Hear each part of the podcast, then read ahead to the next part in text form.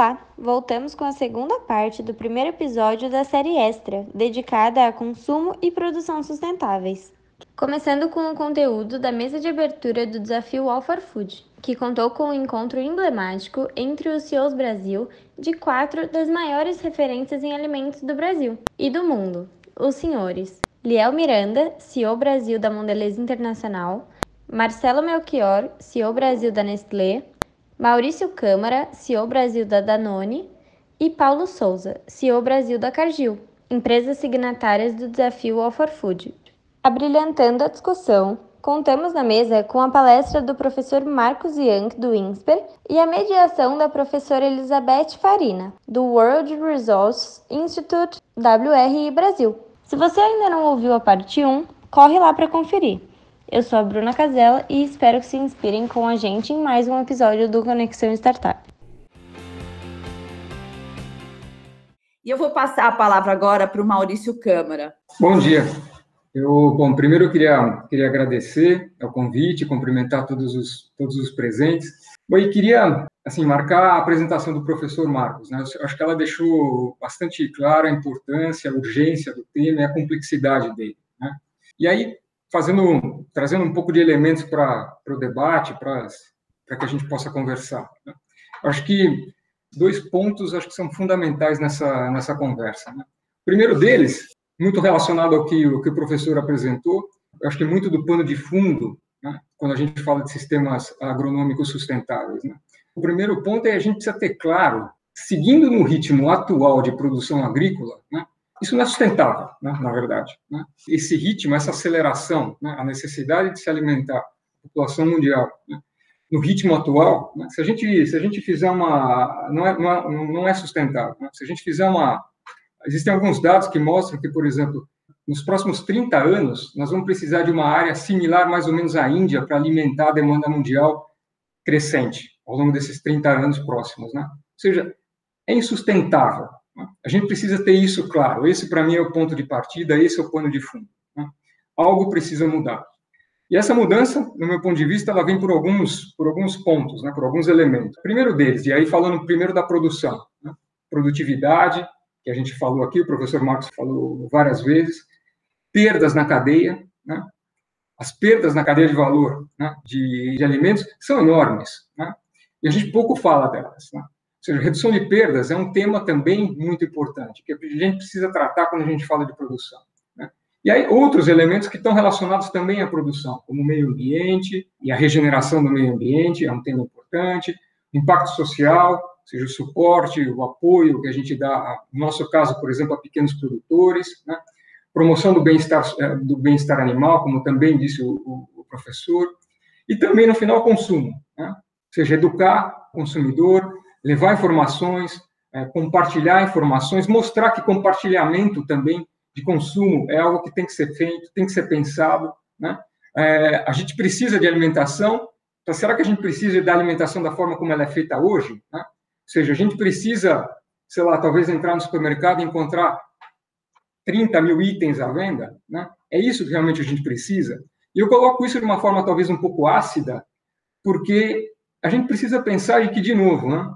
Caminhando da forma como a gente está é absolutamente insustentável e mudanças grandes vão ter que serem feitas. A pandemia, como também foi dito, ela trouxe novos elementos para essa discussão né, e vai acelerar essas mudanças. Né? Ou seja, não adianta a gente pensar em uma única dimensão. Né?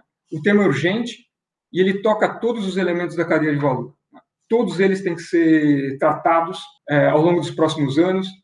Já vêm sendo tratados, mas têm que ser acelerados ao longo dos próximos anos para que a gente consiga efetivamente impactar esse tema na, na, na proporção que é necessária. Né? É, outro, outro elemento que eu acho que é importante marcar, né? essa é uma responsabilidade compartilhada né? entre empresas, agentes financeiros e governo. Um desses elementos só caminhando é insuficiente, né? E a sociedade civil, obviamente, tem que, tem que fazer parte dessa discussão, né? tem que ser um acelerador, tem que ser um catalisador desse processo fazendo com que realmente haja mobilização suficiente para que as mudanças necessárias aconteçam. Aí, falando um pouquinho da Danone, né, da forma como, como a gente enxerga esse cenário todo que eu, que eu tentei traçar, né, a Danone, na verdade, ela foi fundada, pensada e tem o, no seu DNA a sustentabilidade. Ela foi pensada com a preocupação de se criar sistemas sustentáveis. Isso está, inclusive, expresso na nossa visão. Né? Nossa visão diz que nós temos um único planeta e vivemos uma única vez. One Planet, One Health. Né? Ela traduz exatamente isso. Né? E acredita, assim, claramente, piamente, que desenvolvimento econômico e desenvolvimento social tem que necessariamente andar lado a lado. Né? Falando um pouquinho aí dos nossos targets, daquilo que a gente, daquilo que a gente projeta, né? E antes de entrar nos detalhes, eu vou colocar dois ou três elementos apenas, mas eu queria convidar a todos para que entrassem no nosso site, danone.com. Lá nós temos todas as nossas políticas compartilhadas, todos os nossos objetivos compartilhados, na, em, em, todas as suas dimensões, do médio e no longo prazo. Eu acho que é importante que as pessoas tenham informação e possam ter contato com a companhia, mas também com aquilo que se pensa e se quer fazer ao longo dos próximos anos. Né? E um pouquinho mais especificamente, e aí seguindo um pouco da linha do que o Liel apresentou, né, é, em termos de daquilo que aquilo que nós estamos fazendo, do, de como é o nosso negócio, nós trabalhamos no setor lácteo em termos de, de produção de leite, né? Nós temos a produção de leite, especificamente, como sendo responsável por mais de 50% da, da emissão de gases de efeito estufa da nossa cadeia toda. Né? Nosso objetivo é zerar as nossas emissões de carbono em escopo completo até 2050, isso globalmente. Existe uma série de ações por trás disso, existem ações positivas de carbono, soluções, alimentares diferentes, como, por exemplo, eh, alternativas vegetais, em substituição a alternativas proteína animal, como a gente tem hoje, saudáveis também, e, associado a isso, eliminando por completo qualquer tipo de desmatamento que haja na nossa cadeia. Termos de resultados, e aí falando um pouco mais concreto daquilo que já foi feito nessa área, a gente já reduziu cerca de 40% das nossas emissões nos últimos cinco anos. Isso representa mais ou menos uma aceleração de uns 10 anos em relação ao que, aos compromissos que a gente tinha, que a gente assumiu. E para isso tem sido chave a nossa a transição para um uso de energia limpa. Né? Hoje, mais de 50% da energia que a gente usa vem, são provenientes de fontes limpas. Né? Isso é super importante. Além disso, globalmente, nós estamos investindo cerca de 2 bilhões de euros nos próximos anos para combate a mudanças, a mudanças climáticas. Outro ponto sensível é a parte de produtores rurais, eles representam cerca de 70% da nossa captação de leite. Né? Também com esse, com esse mesmo objetivo de reduzir emissões de carbono, é, de recuperar solo, de aumentar a produtividade, etc. Nós estamos investindo pesadamente no desenvolvimento de uma técnica é, diferente, chama técnica pasto-floresta. Ela, ela promove a agricultura regenerativa. E, na verdade, esse, esse modelo a gente está expandindo e essa expansão ela deve acontecer ao longo dos próximos dois anos. Né? Bom, para finalizar, eu acho que vale ressaltar que a empresa, a Danone, é, obteve ao longo, de, do mês, ao longo dos últimos anos, mas foi certificada em março é, como uma empresa B. Né? Isso é um reconhecimento de que a empresa gera impacto positivo no meio ambiente e na sociedade. E acho que é um passo e uma demonstração clara daquilo que a gente acredita. Obrigado. Muito obrigada, Maurício. Tá, é, excelente. Então, eu passo direto a, a palavra para o Marcelo Melchior, da Nestlé. Bom, bom dia a todos. Eu queria, eu, eu não vou, não vou me repetir em relação aos colegas, nem ao, ao professor Marcos, não. Mas uh, o que eu queria dizer é que é, os temas de sustentabilidade são os temas que nós estamos focando, mas focamos muitíssimo desde a nossa fundação. Quando nós, eh, nós temos um conceito que se chama criação de valor compartilhado.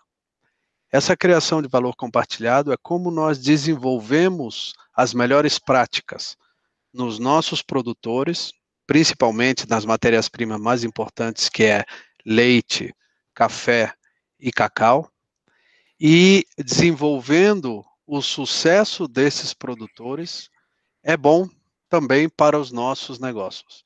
E essa, esse conceito de criação de valor compartilhado existe desde que nós criamos, entramos, por exemplo, no Brasil. Em 1921, nós escolhemos a cidade de Araras, por quê? Porque aí estavam as vacas. Então, a nossa primeira produção foi de leite condensado, e na época, fazendo um pouquinho o link aí com o que o, professor Marcos estava falando, Evidentemente não tinha penetração nem de nem de geladeira, nem nada disso, então leite condensado na realidade não era um ingrediente culinário, era leite.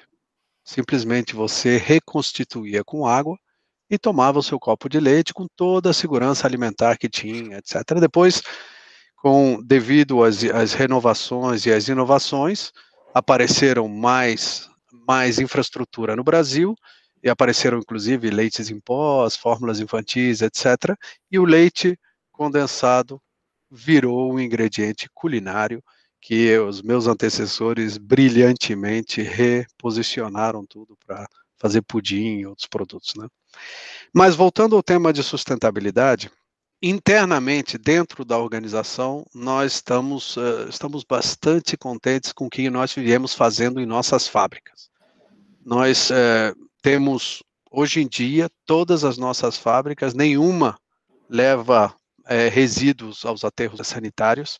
Inclusive nós temos duas das nossas 25 unidades que são triplo zero, né? Que não tem pegada de carbono, não tem aterro sanitário e produz todo a sua energia com é, energia renováveis, né?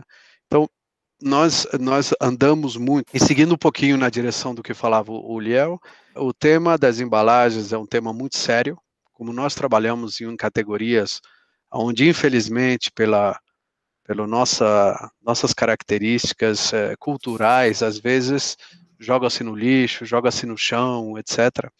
E não damos a oportunidade correta para uma reciclagem eficiente. Então, nós estamos trabalhando muito com colegas, com outras empresas e tudo, numa economia circular, fazendo com que as cooperativas de catadores e tudo isso possam realmente reciclar os nossos produtos, porque ter a embalagem que seja re, pronta para reciclar não quer dizer que seja reciclado. Então, nós temos que criar um círculo virtuoso que funcione bastante bem nessa, nessa direção. Né? Também os, temos muitos uh, compromissos, estamos modificando constantemente as nossas embalagens, mas uma das coisas que eu gostaria de ressaltar é que nós aqui, as quatro empresas que estamos, nós temos a obrigação de mostrar o exemplo mesmo que no curto prazo seja inclusive mais caro e menos eficiente, porque toda tecnologia nova, no começo, ela é mais cara. Então nós temos que ir mostrando que é, nós acabamos de lançar um Nescau prontinho com canudo de papel, etc. Não existia nem tecnologia para fazer canudo de papel. Nós tivemos que ir na Coreia buscar canudos de papel e colocar ali, mas nós fizemos isso. E um canudo de papel custa cinco vezes um canudo tradicional, mas nós estamos dispostos a ir nessa direção. Agora, é a solução? Não, não é a solução. Nós precisamos ir trabalhando em imagens e símbolos que possam mostrar que nós estamos indo nessa direção. Mas eu não vou entrar mais, eu sei que está todo mundo é, com temas de tempo, então eu, eu vou deixar aqui o Paulo, que o Paulo tem uns temas bem interessantes em termos de de mais é, uma palavras maiores em termos de soja e esse tipo de coisa. Então, uh, muito obrigado a todos pelo convite. Eu aprendi muito com os colegas e com o professor. Muito obrigado. Muito obrigada, Marcelo. Interessante como cada um está trazendo uma perspectiva que vem complementar, adicionar. Muito bom esse painel. Paulo, passo imediatamente a palavra para você. Muito obrigada. Obrigado. É, Elizabeth, bom, obrigado ao Marcelo pela gentileza das palavras e obrigado também ao Liel e ao Maurício. Tenho o prazer de estar aqui com três grandes clientes da Cargill. Então, muito obrigado a vocês por, por ser, ser, ser grandes parceiros nossos.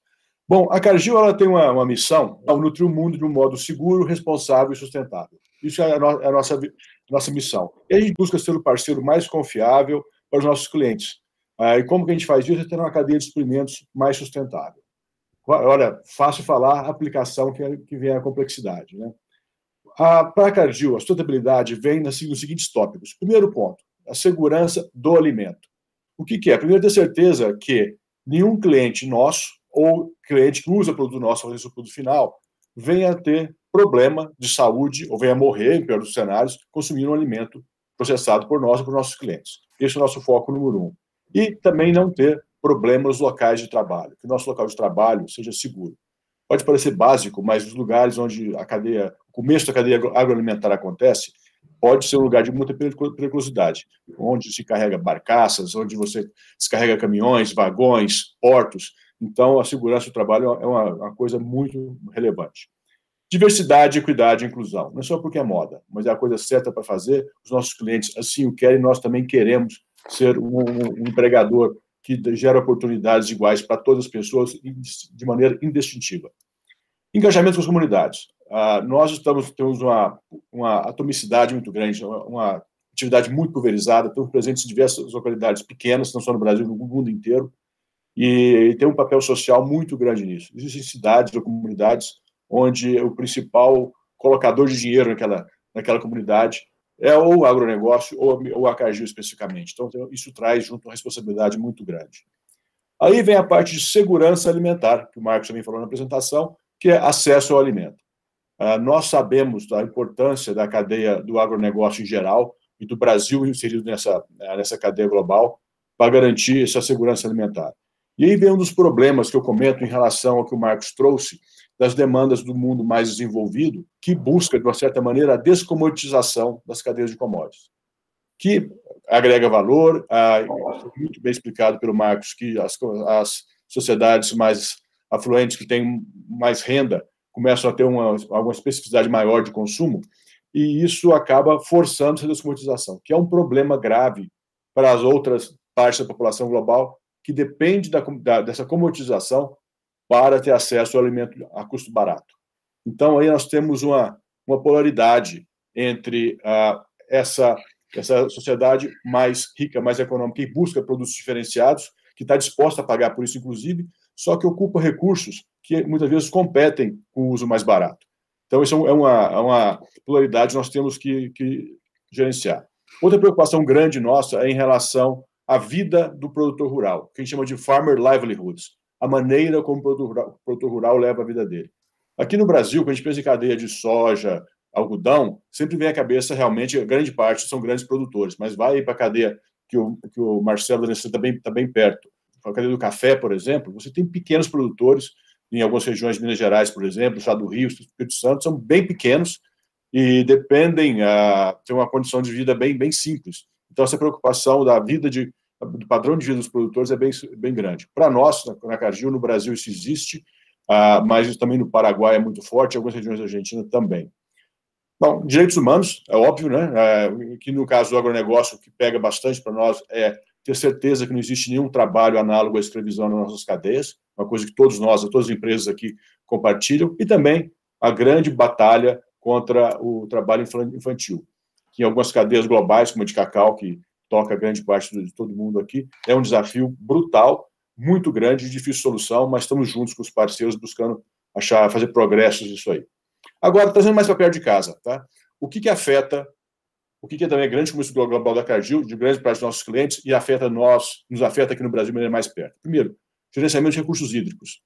Isso é uma coisa que todos sabemos que a água é outra commodity de grande valor, que o Brasil tem em fartura, traz a nossa riqueza e segurança no agronegócio, mas também sobre ameaça aqui. Então, temos um foco muito grande também na conservação dos recursos hídricos, inclusive dentro da propriedade rural. O uso do solo e uso da terra e mudança do clima. Eu vou combinar esses dois tópicos que a gente tem de maneira diferente, que é onde nos pega pesado aqui no Brasil, que vem a ser.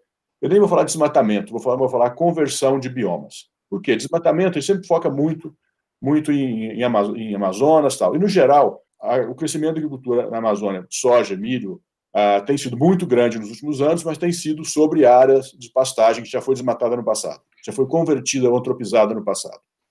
E temos hoje também uh, uma visão internacional muito crítica em relação à conversão de biomas que acontece no Cerrado, ou seja, Cerrado sendo convertido em agricultura, principalmente na região que a gente chama de Matopiba, Maranhão, Piauí, Tocantins, Bahia, uh, independente de ser legal ou ilegal. É isso que o mundo olha para nós e não quer saber se o pato é macho, ele quer ovo, quer parar a conversão. Isso é uma dificuldade grande uh, para nós, como brasileiros, geralmente, quando nós vamos conversar isso com lideranças de produtores, como nós temos a nossa lei e tal, fato. Agora, aí o principal ponto, a nossa lei, o Código Florestal, que é muito bom, uma lei moderna, por assim dizer, só que essa lei moderna faz o ano que vem 10 anos e ainda não foi implementada.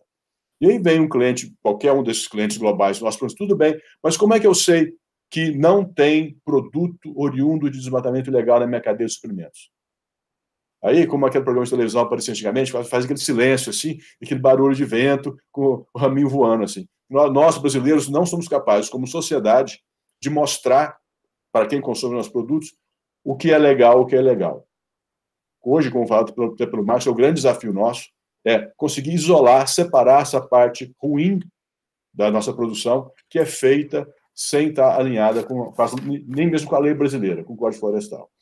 Então, ah, de novo, em relação ao desafio do tempo, eu diria, o principal desafio que nós todos temos, como brasileiros, como empresas da cadeia agroalimentar, é ter a ampla e total aplicação do Código Florestal. Uma lei muito boa, moderna, mas para ficar no papel não resolve nada. E, a, a, e tê-lo implementado vai resolver grande parte dos nossos problemas, ou pelo menos vai poder dizer para a comunidade internacional, olha, já temos isso aqui, isso aqui funciona, isso está implementado e temos a garantia que aquela conversão de bioma que acontece, acontece pelo menos de acordo com as nossas leis. Obrigado, Elizabeth. Muito obrigado, Paulo. Obrigado a todos. É, vocês veem que nós temos aqui uma riqueza de discussão enorme que justificaria passar o dia discutindo com vocês. Um elemento importante é business as usual ou nova economia verde é, como que isso afeta a indústria de alimentos. E aí nós temos um desafio é, enorme, é, mas também uma oportunidade e um papel a cumprir pela indústria. Ficou claro o papel estratégico que a indústria tem nessas cadeias globais de valor e locais de valor, mas na cadeia produtiva, até chegar à casa do consumidor. A indústria pode sinalizar várias coisas, incentivar, então é comando e controle, mas é também incentivo. Ela tem compradores, a, indústria tem fornecedores, e como nós vimos aqui, vários exemplos, ela pode influenciar esses fornecedores na direção de uma economia verde e que faça sentido, evidentemente, com, com a nossa é, disponibilidade de terras, de tecnologia, é, e de pessoas, né? A indústria pode ter um poder de veto. Quem não se ajusta não fornece. Então, super importante também esse papel estratégico que ela pode desenvolver. E visto do outro lado, a questão da dieta, da nutrição adequada, quer dizer, hoje, depois da Covid, isso ficou ainda mais claro e mostrando para todo mundo que é impossível nós termos hoje 820 milhões de pessoas passando fome, outras que, ainda que não passem fome, estão desnutridas, porque a qualidade da alimentação também não é boa, ou, usando o termo que o, o, o Marcos usou, a má nutrição leva a doenças crônicas ela conforma esses produtos, né? Ajustando tanto é, disponibilidade quanto conveniência e quanto, como se falou aqui, uma educação por meio da transparência, da rotulagem, é, da comunicação que a indústria tem com seus distribuidores e, e consumidores. E a pergunta se business as usual ou nova economia verde o WRI desenvolveu um estudo chamado Uma Nova Economia para o Brasil, que foi lançado ano passado, e que mostra que o Brasil pode crescer na próxima década com um, um modelo de desenvolvimento é, verde, que pode trazer aí, é, a, a um aumento adicional acumulado para o PIB brasileiro de 2,8 trilhões de reais até 2030, o equivalente, vamos dizer, ao PIB anual da Bélgica, né? E que também geraria 2 milhões de empregos a mais até 2030, sempre comparando os dois modelos de desenvolvimento. Lembrando que o Brasil se comprometeu a recuperar 12 milhões de hectares de áreas degradadas, que isso foi a meta assumida pelo Brasil no Acordo de Paris. Essa economia verde também é a única maneira de você obter é, esse resultado, né? Então, o que a gente vê é que o setor privado tem um papel fundamental em todo esse esforço, e por isso também precisa, é, e vocês acabaram de colocar isso, estabelecer metas alinhadas ao nível de descarbonização necessário para que a ambição brasileira e a ambição do mundo seja atendida. Então, eu queria é, retomar aí com vocês essa discussão, perguntando quais os grandes gargalos, as grandes empecilhos para que a gente tenha é, uma, um sistema de produção e consumo de alimentos sustentável, que mais que a indústria pode fazer? Vocês deram várias, é, vários exemplos, mas onde é que a coisa pega? Onde é o que, que a gente tem que enfrentar primeiro? Qual é o grande desafio? Eu vou voltar então é, para o Paulo, se, se ele puder contribuir. Roberto, agora você me colocou na, no hotspot aqui, né? mas, mas é tranquilo. Ah, bom, eu diria o seguinte: como indústria, e acho até o próprio Marcelo da Nestlé comentou bem, empresas como as que estão aqui presentes no nosso debate aqui, tem, já tem um papel de ser, ter a, a liderança em termos de sustentabilidade dentro dos seus, por, seus portões. Então, acho, todos nós aqui temos um grau de, de, de consumo de, uh, de recursos naturais muito pequeno dentro dos nossos processos industriais. O grande desafio, onde o sistema agroalimentar brasileiro tem que fazer um progresso e grande, é o que acontece do, do, desse portão da fábrica, onde o produto é beneficiado, de uma maneira que depois vai atingir o consumo doméstico nosso aqui, até na fazenda. Aí que está o grande desafio. E eu vou bater de novo a tecla do que é o principal problema nosso em termos de imagem global, que é o desmatamento.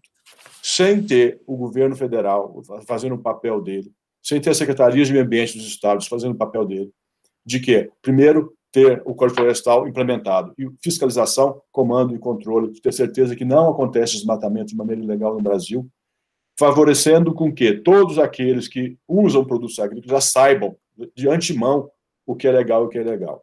Enquanto isso não acontecer de uma maneira muito sólida, vamos estar todos buscando remendos, buscando maneira de tentar fazer o papel que o governo não está fazendo, que traz custo de uma maneira muito ineficiente. Vou trazer um exemplo claro: a soja. 72% das exportações brasileiras. Bom, deixa eu voltar um passo antes. Mais ou menos, a grosso modo, o Brasil exporta, vamos dizer aqui, 60% da produção dela como grão e o resto é, é, é processado aqui. Do que é processado aqui, mais ou menos metade é exportado como farelo, outra metade fica aqui. Então, dá ver bem que o peso de exportação na soja é muito forte. Ah, o maior comprador de, da soja brasileira, grão, é a China. 72% da, de toda a soja que o Brasil exporta acaba na China. Então, fazendo uma, fazendo uma história comprida bem curta, é o Brasil vai processar de acordo com o que a China precisa. Aquela pessoa, aquela produtora, aquela entidade que for, não, eu quero me especializar em produzir soja sustentável, vai trabalhar em nicho, vai trazer um custo muito alto para atender o nicho, a camada de, produto, de, de consumidores que, na verdade, não está disposta a pagar por, pelo sítio diferencial. Portanto, o mercado não vai para frente. Então, para nós todos termos o, o impacto positivo perante ao meio ambiente e temos um impacto de custo que seja favorável a todos, ou seja, aquele que quer produzir uma coisa, quer consumir uma coisa que não tem detalhe, não tem impressão digital de desmatamento. E aquele consumidor do outro lado do mundo, que está mais preocupado com a segurança alimentar dele, do povo dele, mas que mais cedo ou mais tarde também vai ter essas, essas preocupações ambientais, a questão de, de, tempo, porque a própria China já colocou o compromisso de descarbonização para o futuro não tão distante, se pensar que para ele o desafio é gigante, vai chegar também. Então, o que nós, como sociedade, temos que ter é o governo federal e governos estaduais, cada um fazendo a sua parte, implementando o Código Florestal, trazendo a claridade para a sociedade o que é legal e o que é ilegal. E, uma vez visto que é ilegal, coibir essa ilegalidade. Força, né? Algo tem que mudar. A gente sabe várias coisas, já aprendeu várias coisas, mas não dá para ser como é hoje. E ele foca numa questão das perdas ao longo da cadeia, é, que é um tema super rico, complexo e que envolve é, a combinação de, é, da agricultura, da parte rural, com a parte de cidades, né? Lá no WRI também a gente tem toda uma discussão de um programa de clima, um programa de floresta e tem um programa de cidades de sustentabilidade, é, que eu acho que também está associado a essa, alguma coisa tem que mudar. E daí eu passo para você. É, é o seguinte, primeiro, sua perspectiva da, da informação, né, da necessidade de informar, da necessidade de ter o tema de sustentabilidade sobre, assim, discutido amplamente e cada vez com maior profundidade e tal, eu acho que, de forma geral, nós estamos caminhando muito bem como sociedade, né? Hoje esse tema é tratado com uma frequência, com uma profundidade, com amplitude cada vez maior, né? Então, eu acho isso super positivo, né? Se a gente olhar, e aí me alinho um pouco ao que o Paulo estava comentando, né? Se a gente olhar sob a perspectiva de práticas sustentáveis, etc., eu acho, eu acho que sobram práticas sustentáveis, né? A gente, a gente como indústria, mesmo nos, outros, nos demais setores, etc., não é uma questão de falta de, de práticas, né? ou falta de conhecimento. Né? Ele existe. Né? O que eu acho realmente é que falta coordenação. Né? Nós precisamos realmente criar um ambiente né, que, seja, que seja adequado né, para que, primeiro, para que possa, como consequência, para que todos possam competir sobre uma mesma base, né? mas também que depois isso possibilite que essa competição também externamente seja feita de forma correta, né? exatamente como o Paulo estava comentando. Né? Então, para mim, esse é o segundo. E o terceiro, cai exatamente o que você tinha na sua questão, é o seguinte, que para mim a grande oportunidade que a gente tem ainda está em desperdício e produtividade. Né? Isso, o que, se, o que se perde ao longo da cadeia de valor é, uma, é, uma, é algo assim absurdo, né? alguns números dizem que até um terço daquilo que é produzido é perdido ao longo de toda a cadeia, né? não só na área produtiva, mas até o consumo final. Né? Ou seja, a gente não precisa de produzir mais, né? a gente produzir, precisa é cuidar daquilo que a gente já vem produzindo. Né? Esse, talvez, sei lá, um terço que a gente que possa ser perdido ao longo da cadeia, ele poderia ser muito bem utilizado de uma outra forma. Né? E esse eu acho que é um tema de preocupação, esse é um tema que a gente pouco fala, e esse é um tema que eu acho que realmente deveria ser tratado com mais, com maior intensidade e trazido para a agenda com uma maior frequência em breve. Hoje ele ainda não é tratado. Muito obrigada, Maurício. Marcos. Não, só queria terminar aí com um tom otimista, sabe? Porque a gente vê que o desafio é imenso, mas eu não, eu não acredito que a gente está caminhando para uma agricultura insustentável no mundo, sabe? Eu acho que a gente tem partes, a, a gente tem grandes exemplos de, de, de mau uso da terra, lá de desmatamento, de uso equivocado lá de tecnologia, mas eu acho que no geral, e principalmente aqui no Brasil, se você tirar o problema do desmatamento ilegal no Brasil, se a gente resolver isso, a nossa agricultura é um excelente exemplo de sustentabilidade, né? Quando a gente faz duas safras por ano, a gente virou o segundo maior exportador de milho e de algodão do mundo, produzindo algodão e milho em área de soja, certo? Sem fazer nada, quer dizer, simplesmente uma mudança de processo. A integração lavoura-pecuária vai agregar 50 milhões de hectares de pastos que estavam com baixa produtividade no passado e que podem hoje virar uma combinação de pasto e agricultura excepcional e de floresta também, certo? A gente pode fazer as três coisas, estamos fazendo. Nós vamos fazer 50 milhões de hectares de LPF.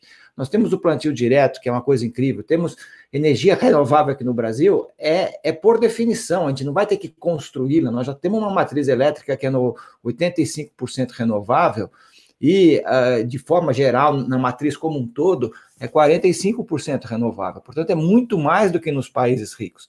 Temos o Código Florestal, que estabelece reservas legais, né, dentro de propriedade, vegetação dentro de propriedade. Portanto, eu acho que o Brasil é um bom exemplo, mas infelizmente tem sido visto mais pelo lado do vilão, pelo desmatamento. Então, a mensagem final que eu dou é o seguinte: nós temos aqui quatro empresas que são ícones e benchmarks de ação própria.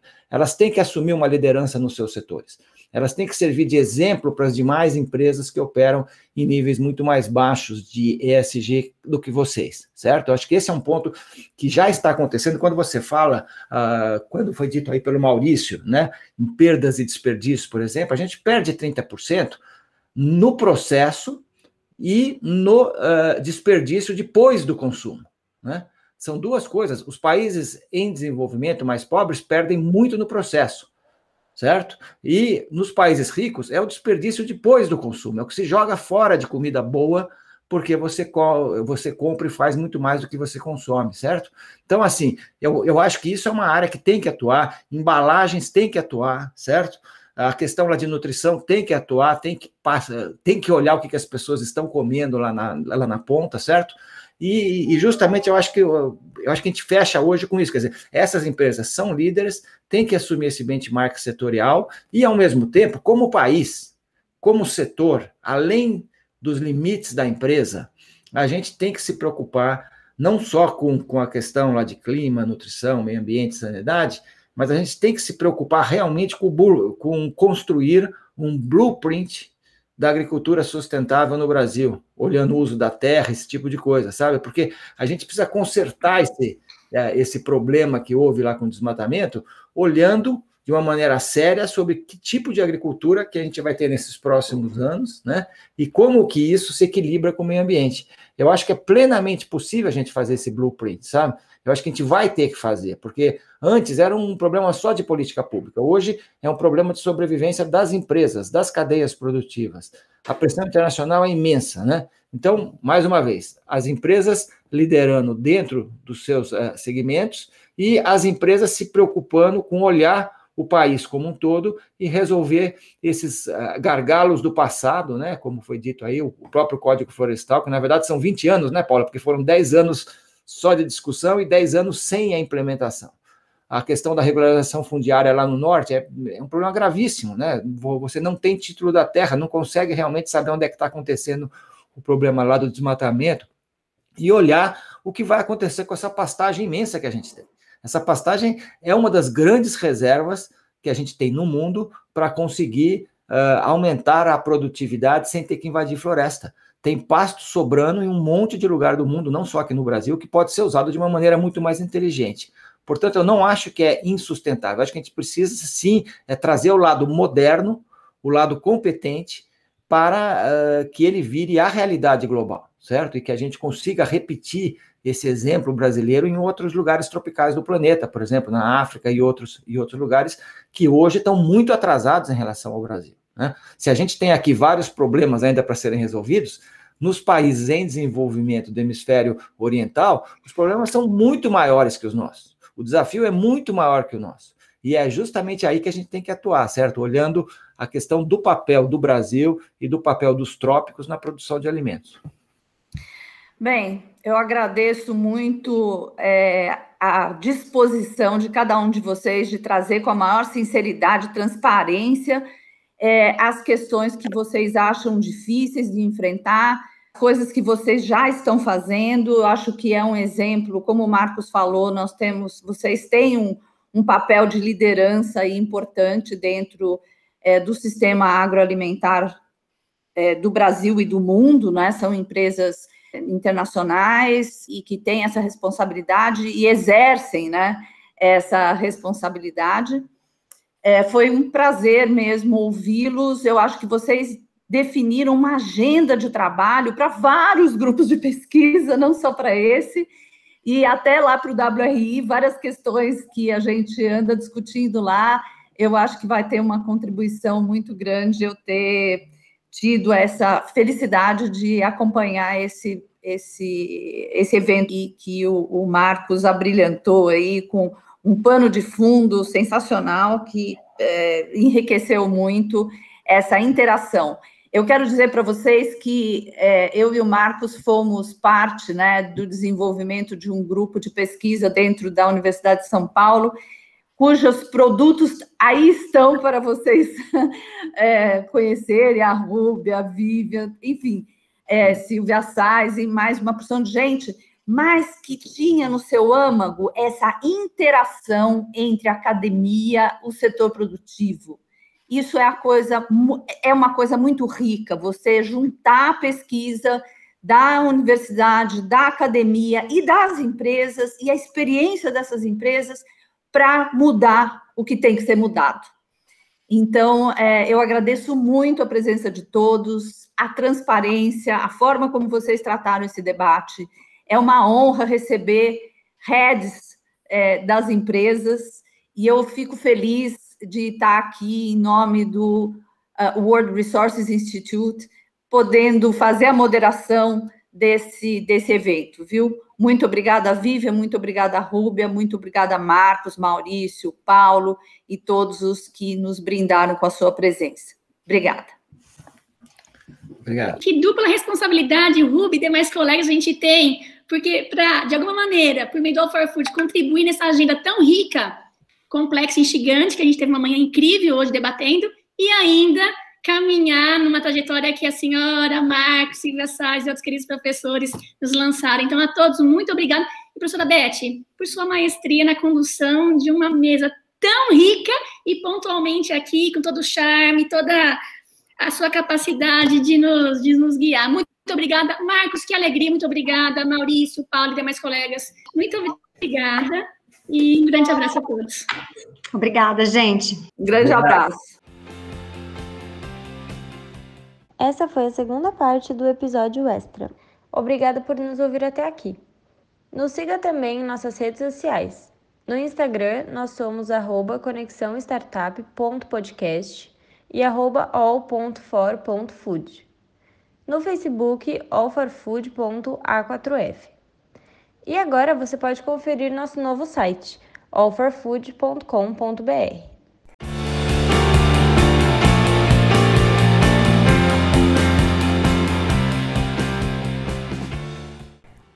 Nos siga também em nossas redes sociais. No Instagram, nós somos arroba conexãostartup.podcast e arroba all.for.food.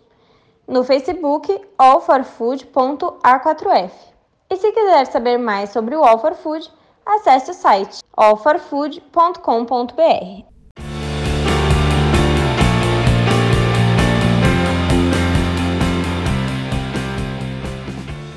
All for Food Conexões para Mudar o Mundo. Edição por Aneroli Domingues. Orientação e supervisão, professora Vivian Lara dos Santos Silva, professora da Faculdade de Zootecnia e Engenharia de Alimentos da Universidade de São Paulo, FZE USP. Também coordenadora do All for Food, programa de conexão inédita, ativa e colaborativa entre diferentes atores do ecossistema.